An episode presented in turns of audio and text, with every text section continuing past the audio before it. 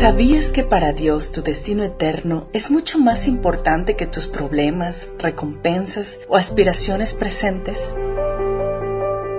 Él vio que estábamos en problemas, pues somos en nuestra naturaleza una humanidad caída. La idea que tenemos de que tan solo por ser buenas personas nos lleva al cielo no nos podrá salvar en el día del juicio. Al contrario, por más buenos que seamos, todos somos pecadores y la justa condena por el pecado es la muerte, separación eterna entre tú y Dios. Y el único lugar que merecemos es el infierno. Así que no solo se está en ese lugar por ser malas personas, sino por rechazar a la única persona que puede librarnos de ahí.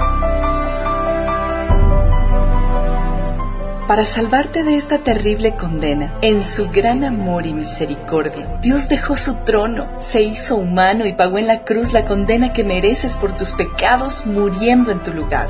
Pero no solo murió, sino que también resucitó. Y gracias a este tremendo sacrificio, te ofrece gratuitamente el perdón de tus pecados y vida eterna.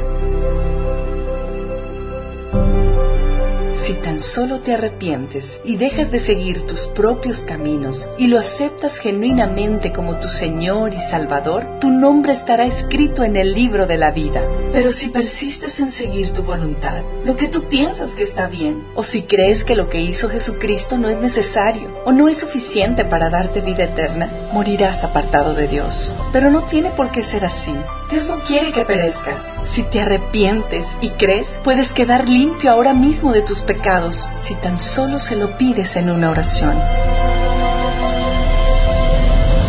Señor Jesús, hoy me arrepiento de mis pecados. Perdóname y límpiame. Te acepto como el Señor y Salvador de mi vida.